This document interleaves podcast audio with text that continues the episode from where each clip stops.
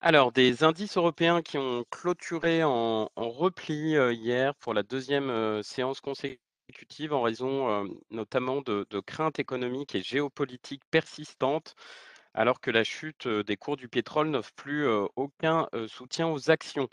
La mauvaise nouvelle est venue de la Chine où, l'indice PMI a nettement manqué, les attentes sur mars, prouvant que les blocages ont, considérablement, freiné, l'activité économique.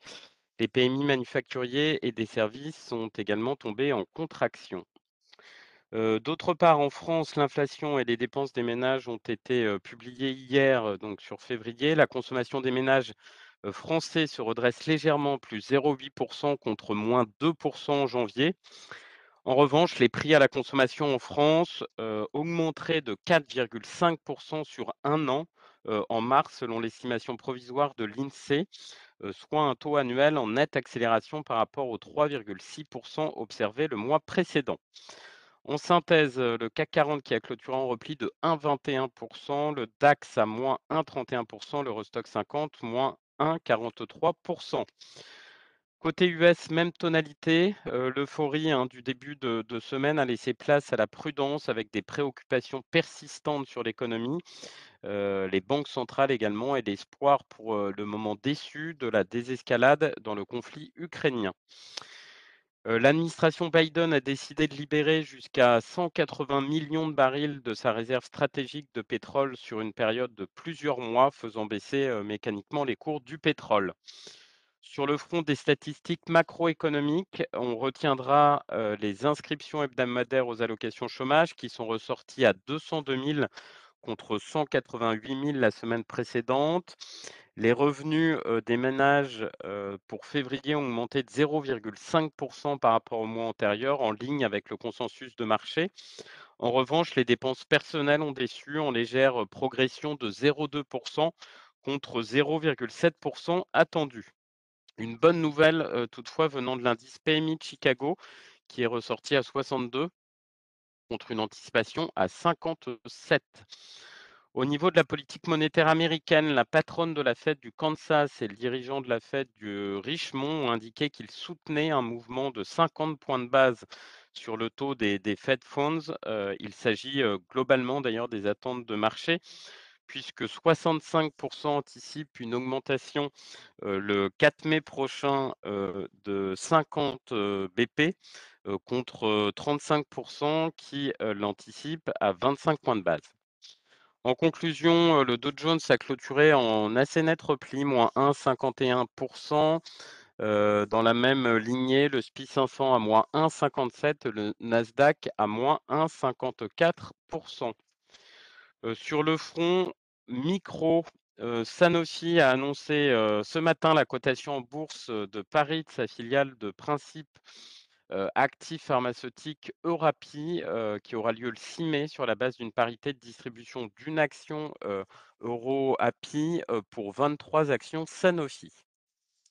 Sodexo, revoit ses ambitions à la baisse et s'attend désormais à une croissance interne du chiffre d'affaires annuel autour, du bas de la fourchette de 15% à 18% en prenant compte des incertitudes dues au Covid-19 et à la guerre en Ukraine.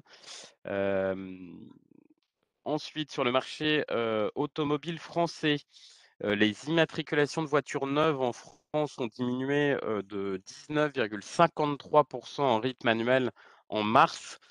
Les immatriculations pour, Stellantis ont chuté de 29,6% sur un an et celles du groupe Renault de 15,11% Bolloré a annoncé avoir conclu un accord avec le groupe suisse MSC pour la cession de ses activités transport et logistique en Afrique, sur la base d'une valeur d'entreprise de 5,7 milliards d'euros.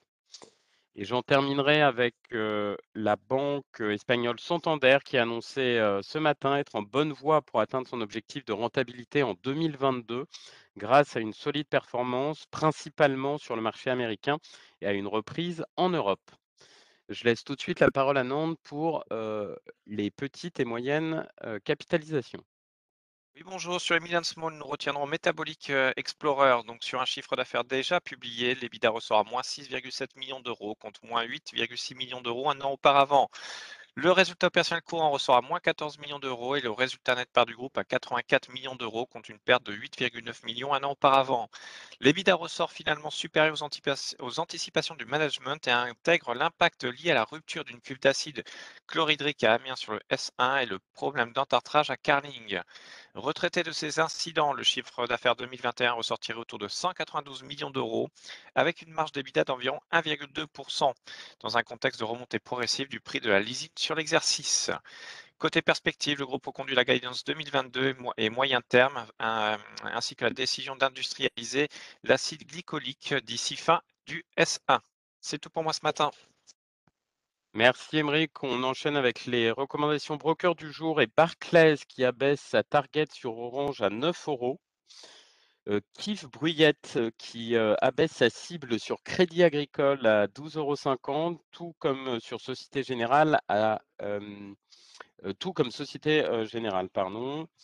Morgan Stanley qui abaisse également sa, sa, cible sur Danone à 55 euros.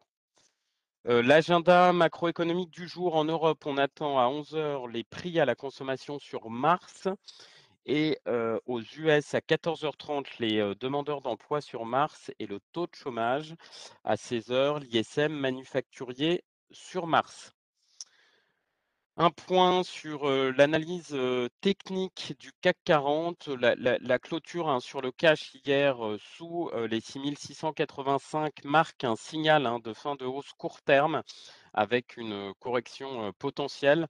Le premier objectif étant le support des 6385 points à savoir 38% de retracement de la hausse du mouvement effectué entre le 7 et le 29 mars, plus le, gap haussier du 16 mars. Je vous souhaite une très bonne séance, une bonne journée, un bon week-end par avance. À lundi.